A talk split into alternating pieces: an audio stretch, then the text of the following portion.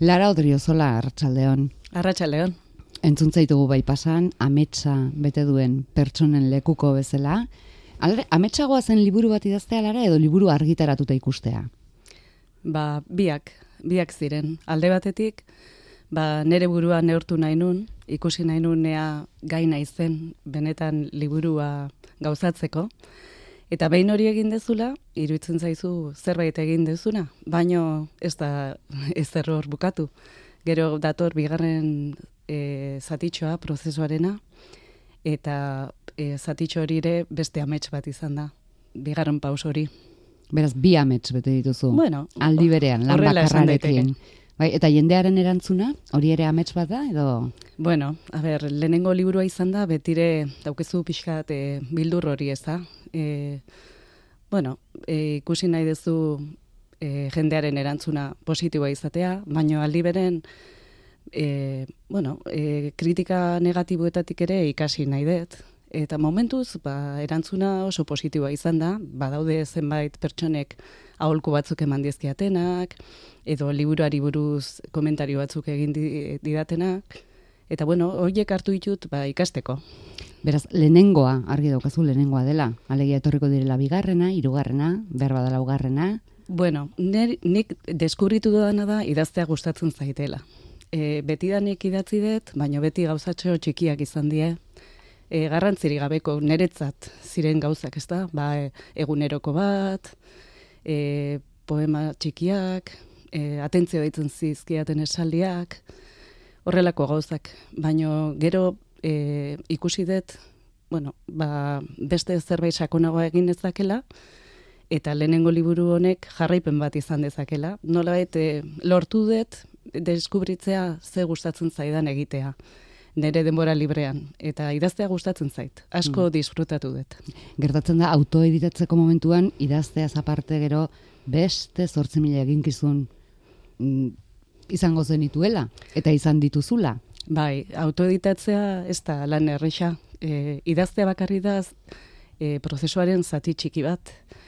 Gero, ba, erabaki pilo bat hartu behar dituzu, e, erabaki behar duzu nolakoa nahi duzun e, portada izatea, erabaki behar duzu ea e, argitaletxeak eskaitzen dizun portadetatik abiatu nahi duzun edo zerbait pertsonalagoa nahi duzun, erabaki behar duzu zenbat ale kaleratu nahi dituzun, eta bar, eta bar, e, erabaki asko hartu behar egia esan. Bidean eskerrak zuk izan duzun lengusina idazlearen laguntza, ja bigarren liburutik aurrera ja zure lengusinak idazle eh, sentitzen dela aitortu du gaur arratsaldean bai pasan. Alare etzaitu lara ametsei buruz hitz egiteko gonbidatu iktus kontatzeko baizik.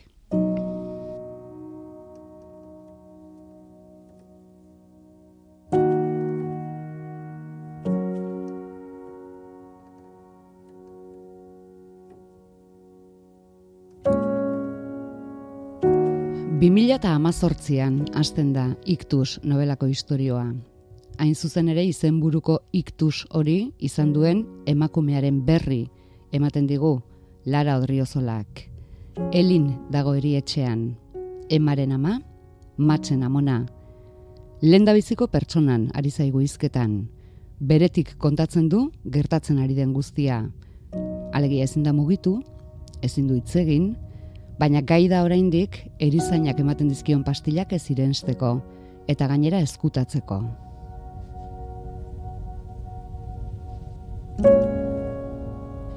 Ia berrogei urtez egin behar da atzera, mila bederatzireun eta irurogeita emeretzian, elin gazte umeza ikusteko. Gunar mutikoa zaintzen du, jana ama lanean dagoen bitartean. Bururatu zaie, oporretarako etxera joatea, mutikoak, berezia da gunar mutikoa, Asperger sindromea du, itxasartzeko jolasetan gozatu dezan. Itxasoak ordea, jolaserako baino, tragediarako bidea ekarriko du. Hortik aurrera, denboran atzera aurrerak eginez, emakume protagonista guztien historioa ezagutuko dugu. Ikusiko dugu Emma, ama Elin eta seme Match zaindu ezinean, amari konpainia egiteko emakume bat kontratatzen. Larson Andrea aurkituko du zeregin horretarako.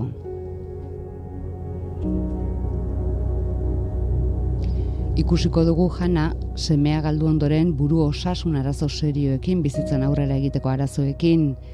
Ezagutuko dugu elinen tragedia, tragedia ondorengo historioa ere. Ustekabean aurdun geratuko baita. Emakume bakoitza bere zauri, bere min eta bere ezinekin. Isabel ere ezagutuko dugu mentez inspektorea, emak izandako istripu baten aitzakian arrimatuko baita beste emakume hauen gana. Eta dena Suedian gertatzen da. Galdetuko du bate baina goiak, eta ze, ze arraio egiten du legazpiko alabak Suedian kokatutako novela beltz bat idazten?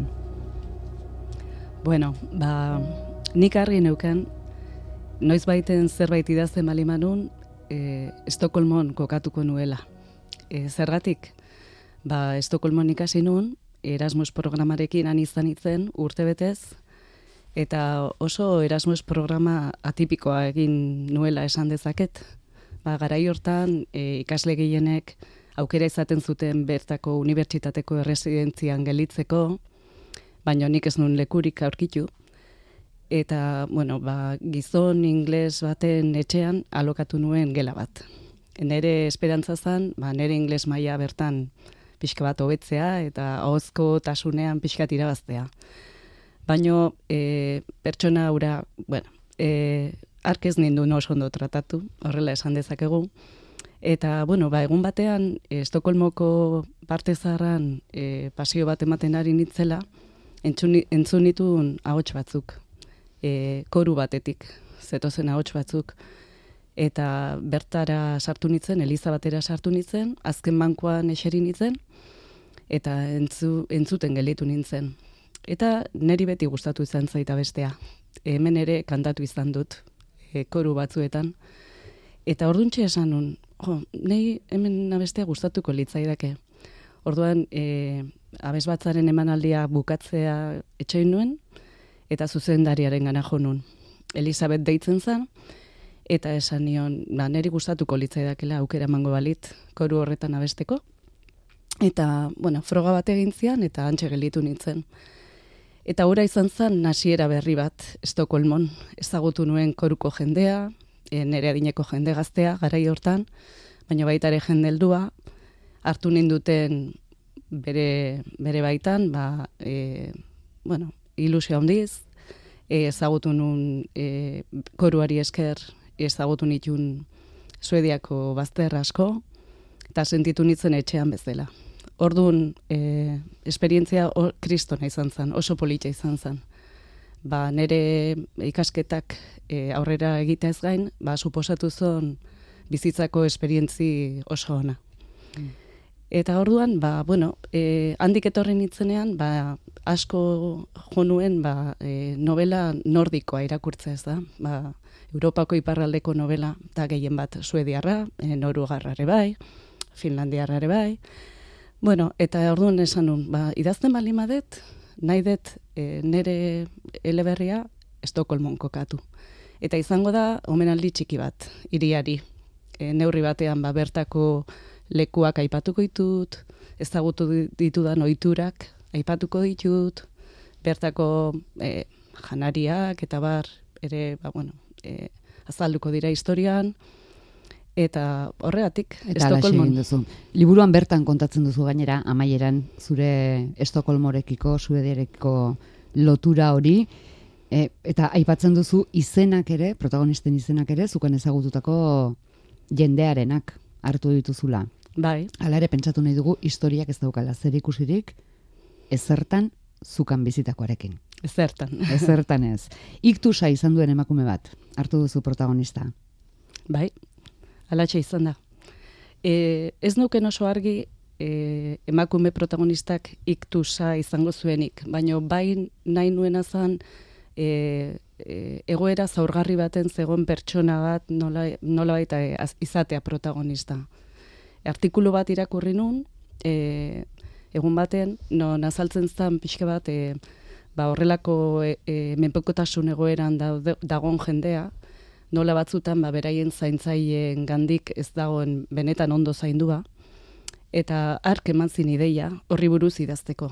Eta gero, e, baitaren nahi nun asko bakarrizketa erabili, ez? protagonistaren bakarrizketa hori erabili, eta orduan pentsa honun iktus bat izango da, elinek daukana. Eta horrek emango dit aukera bere barneko mundua esploratzeko. Bai, berak lenda biziko pertsonan kontatzen du, mm, historia guztian zehar gertatzen ari zaiona, eta oso deigarri egiten, egiten da, zeinen ezindua dagoen, baina aldi berean burua zeinen argi daukan. Bai, burua benetan oso ondo dauka elinek. Eta bere pentsamendu txikiena ere ezagutzen dugu. Bururatu zitzaizun lenda biziko pertsonajea izan zen, Elin? Bai, lenda bai. Lehen da bizikoa, eta da pixka bat historion dauden pertsonek guztien lotura edo egiten duena. E, pertsonek guztiek dute nolabaiteko lotura elinekin, el, e, era batean edo bestean. Hmm, da bururatu zitzaizun aurreneko protagonista, eta da iraganean tragedia oso mingarri badaukana. Bai, nik beti pentsatu dut, e, iraganean gertatun zaizkigun gauzak asko baldintzatzen dutela gure oraina, eta baita baldintzatzen dutela gure geroa eta batzutan ez, ezkutatuta ditugula, ez da, ba, iraganeko momentu e, gorroiek, edo iraganeko sekretuek, e, benetan eragiten dutela gure gaur eguneko pentsatzeko eran. Eta hori da liburuaren liburuko gai nagusitako bat. Mhm. Bere tragedia, itzerdia ipatu dugu, eriotza batekin zer ikusia duena da, baina berak badakar beste tragedia bat ere, jende asko tragedia dena, eta da aurdun geratu ezina. Bai, bai, alaxe da, alaxe da. E, elinek e, familia ezan nahi du, eta ezin, e, ezin du. Eta, bueno, ba, lortzen du e, liburuaren momentu batean, baino bada beretzat tragedia pertsonal bat oso garrantzitsua asko markatzen duena. Deigarri egiten da, emakume protagonista guztiek, lara, ez dute bikote lagunik, denek galdu dute, denek izan dute harreman eskasa, beren bikote lagunekin. Bai, egia da. Ez da zerbait nik horrela pentsatu eta neukana, baina nola bait, e, liburua edo historioa evoluzionatzen jundan eran, bukaeran konturatu nintzen zerbait da. Emakume asko bakardadean sentitzen diela, edo, edo beraien bikoteek alde batera utzi dutelako, edo beraiek ez dutelako jakin nola mantendu beraien bikotea beraien ondoan, ez da? Eta bueno, e, irakurle batek eta laguna den pertsona batek e, liburu bihurtu baino lehen, e, borradore eran zegonen utzi nion irakurtzeko, eta arke ohartarazi zian, e, esan zian, lara kontura duzea, zure liburuen e, ze makume indartsuak azaltzen diren, nola egiten dezun pixka bat, e, beraiei ahots berezi bat eman edo indar berezi bat eman eta liberen ze, ze bakarrik sentitzen dien emakume horiek baina nola ateratzen dien aurrera bakarrik. Eta konturatu nintzen, ez zala zerbait nik bilatzea junitzena, ni bilatzea junitzena, baino alaxe zala. Bikotekideak den, ez gara ipatzen hasiko, baina denetatik alegia ez da ez dutelako bikote bat topatu edo ez dutelako nahi izan, baizik topatu, bat hori ongi atera, beste kutsi egin dituzte, bueno, mendez inspektorea ere bakarrik bizi da. Bai, bakarrik bizi da. Semearekin. Bai. Idazten asterako zegintzen nuen eskema bat.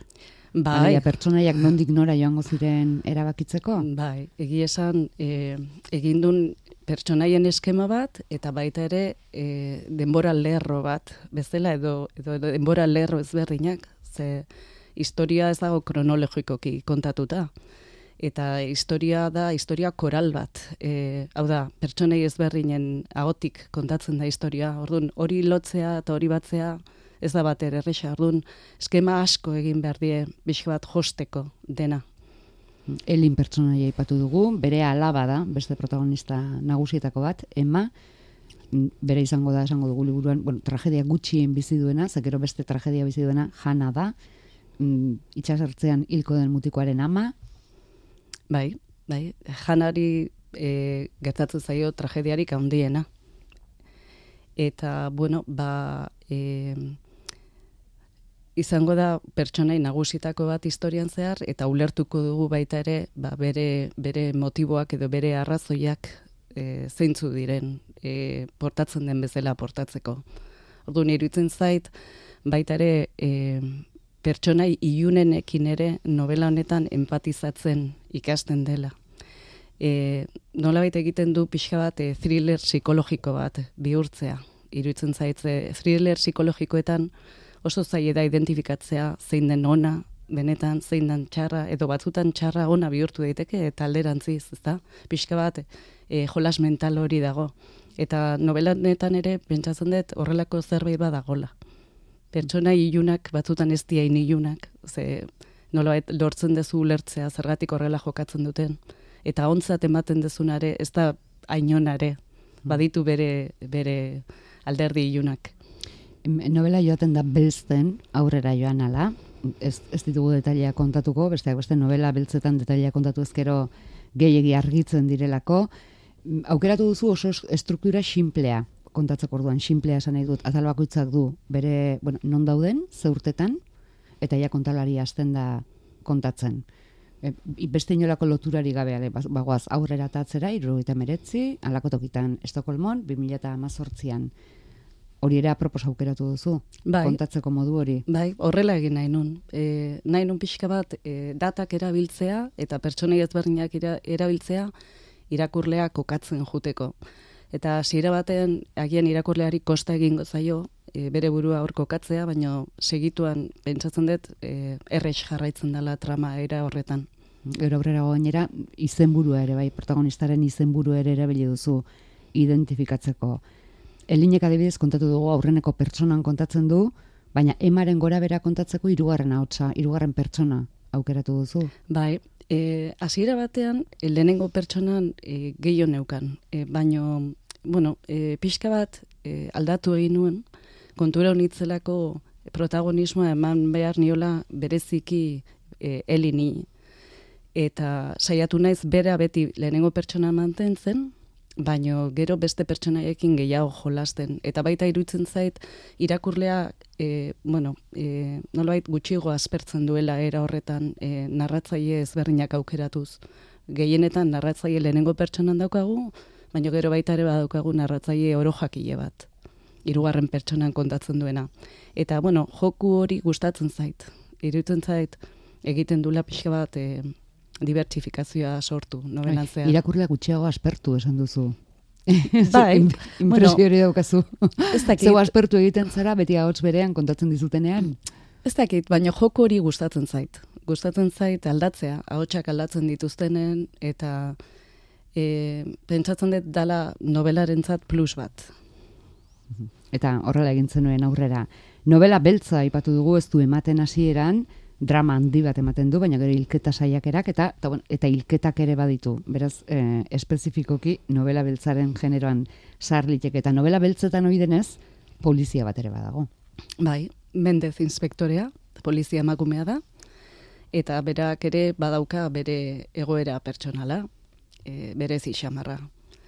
E, bueno, bere erabilidet e, bueno, ba, dagoen misterioa nolabait eh, horre hori soluzionatzeko, ez da? Horrei aurre iteko, baina aldi beren baita ere pixka bat e, bai bera eta bai emak ere irudikatzen dute gaur egungo emakumearen e, konziliatzeko ditugun arazoak, ez da? Ba, nola e, badaukagu gure lana, badauzkagu gure semealabak, eta ze zaila dan batzutan guzti horri aurre egitea. Ba, lehen zaila baldin bazen, gainera, Mendez, era bat implikatzen da historian. Bai, bai, era bat implikatzen da, ze, e, bueno, e, protagonistetako batek harreman zuzena bukatzen du berarekin izaten, eta, bueno, ez da bakarrik e, profesionalki implikatzen, pertsonalki ere implikatzen da. Buka eraztu aipatuko, eraztu ondatuko, baina argi zen neuken, nola bukatu? Hasiera batean ez, hasiera batean ez neuken argi baina gero e, pentsatu nuen e, bukaera hori eman nahi niola. E, eta aldi beren e, bukaera iriki bat utzi nahi niola irakurleari. Irakurlek erabaki zezan pertsonalki nola bukaera eman pixka bat historia horri eta ate bat zabalik utzi. Ez dugu aipatu, baina detele garrantzitsua da guretzat, gazteleraz idatzi duzula. Bai, e, nik gehiena, irakurri deten gehiena, gazteleraz eta ingelesez da. Ni gaztelaniako eta ingleseko irakaslea naiz, eta euskera menperatzen dut pixka bat, baina ez nuen nire burue gai ikusten euskeraz e, maia txukun batean idazteko. Ez dut inoiz ikusi. Da daukadan arlo pendiente bat. E, izugarrizko pena ematen dit, baino zailagoa egiten zait, egi esan. Hmm, erraztasun kontua da orduan. Erraztasun Alde kontua. praktiko Bai. batengatik. Bai, Em, Literatura, Lara, zuretzat zertarako da? bueno, literatura da e, e, gauza askotako, ba, mundu berrietara iristeko, e, iesbide bat, baita ere, eguneroko bizitzatik ateratzen zaitun e, iesbide bada, e, zenbait gauza esan ezin ditugunak transmititzeko era bada, batez ere hori da, e, hori dela esango nuke, Bai irakurle bezala eta bai Bietan. idazle bezala. ere. bietan. Nola gogoratzen duzu zure burua iktuz idazten ari zinen garai horretan?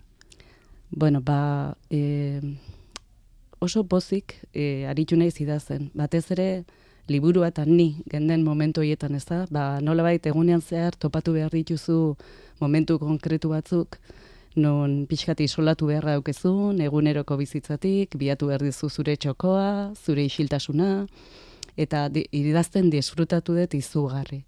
E, prozesuaren bukaeran izan da agian gutxien disfrutatu dudana, behin liburua bukatzutzat eman izan dut behin baino gehiagotan, eta gero bueltatu behar izan dut gauzatxoak konpontzera, aldatzera, eta hori izan da pixka bat gutxien disfrutatu dudana, bukaera hori, ez da? Inoiz ez nula bukatzutzat ematen da batzutan, etxeiko ere esaten nien, jazta, bukatu dut. Eta gero hortik egun batzuta berriro aurkitzen ninduten liburuekin eskutartean. Eta esaten ziaten berriro, baina hor, oain zer aurkitu dezuta. Ai, utzi, utzi lasai berriro, hau behitu beharra dauket. Orduan, prozesuaren e, hiru laurdenetan pilo bat gozatu dut. Mm, Aziz joan den neurrian gozatu Bai, egin duzu eta bai. gero ja zuzenketak, eh, Bai. erabakiak, bukaerak horietan sufritu gehiago. Bueno, sufritu ez dakit danitza, baino e, ez dakit burua jan, burua pixka gehiago jan bai. Mm, Antzemango zizuten, etxekoek. Bai, pixka bai. ja, Pozik egongo dira, liburu argitaratu duzulako da. Bai, oso gustora daude, oso gustora. Pertsonaietako zeinetaz despeditu izanak ematen dizu pena gehien. Alegia, zeinekin aritu zara gustora elkarlanean. Batez ere protagonistarekin, elinekin. E, sartu nahi izan dut pixka bat bere azalean, imaginatu dut beti nola sentituko zen, egoera hortan, ezin komunikatu, guztiz isolatuta, bakarra de sensazio kontinuo batekin, orduan, bere buruan sartzea, e, e, di, bueno, gustatu zait, eta disfrutatu dut horrekin, Eta liburua bukatu danen egia esan pena pixka bat eman dit e, agur esatea. E, pertsonai asko, eh? baina batez ere elini. Elin izan da e, oso gertuko pertsonaia niretzat. Mhm. Bigarren bat aipatu dugu, bigarren posible bat, behar bada ja hasita zaude apunteak hartzen. Bakarrik, hori Bai, bakarrik. Gauza bat bukatzerako bestearekin. Izango du eh, Mendezek adibidez zer ikusirik? E, zerbait, pentsatzen ari naizen zerbait da. E, ez dut seguraski honen jarraipena egingo, historiaren jarraipena, baina iruditzen zait, e, Mendezen inspektorearen historioekin jarraitzea izan daitekela bideetako bat. Bera mantendu, ari bezala, eta Estokolmon jarraitu, baina beste gauza batzuk investigatzen egongo da Mendez, ba orain ikasi dituen gauza hauekin. Hori da pixka bat buruan daukadana. Itzuli zara Estokolmora? Arrazkero? Behin bakarrik izan naiz. Behin bakarrik izan naiz, eta izan zen, ba, Estokolmotik etorri, eta hortik hiru edo lau urtetara. Baina bidai relampago horietako batean, ez nun izan denbora benetan gozatzeko. E, egin nahi dudan zerbait da. Mm, Seriarekin jarraitu gero lehen baduzu, egin beharrekoa izango duzu, tokiak bai. ezagutzea. E, iktuz eskuratzeko? Lara? Bueno, ba, ber, momentuz, e, leku ezberdinetan salgai daukat, legazpiko bost tokietan aurkitu dezakegu, bertako bi liburu denda nagusitan, eta beste denda txikigo batzutan, eta le, legazpi inguruko herri askotan daukat. Adibidez, e, Zumarragan, e, legazpi liburu dendan dago, e, behasainen, mirentxu liburu dendan ere aurkitu daiteke, ordizin, larratxan, dago, oinatin aritzan, eta arrasaten ere badago, donde jon deitzen dan liburu denda batean. Eta bueno, ba, nerire eskatu e, e, daiteke liburua, nik ere e, bialdu dezaket, e, Facebook bidez, kontaktatu daiteke nerekin eta bidali dezaket, Eta dedikatuta zuzenean. Instagramen ere, eta web horriaren martxan daukat, laraoriozola.com e, web horrian ere, posible da erostea. Bururatu zaizu argitaletxe konbentzionalen batekin hartu emanetan jartzea? Oraindik ez, oraindik ez. E, bueno, agian da beti entzundu dalako zaila dala, e, lortzeko zerbait zaila dala, eta pentsatzen dut ordurako mm, nolabait izen txiki bat behintzat egina izan behar duzula. E, ez dut uste horrela, ni bezala e, idazle e, nobel batek ba, lortu dezakela inerrex, ez da, ba, argitaretxe batek bere liburu hartzea. Orduan, momentu zai zai buruti pasa. Gerora begira, ba, agian me, e, arkitu dezakegun posibilidade bada, ez da, begiratu dezakegun. Hori da, hori da. Lara ozola, ikusten da, oso argi, abia puntu bat besterik ez dela, hau, hasiera besterik ez dela, eskerrik asko, bisitagatik eta zorteon. Zuei, mi esker, eskerrik asko.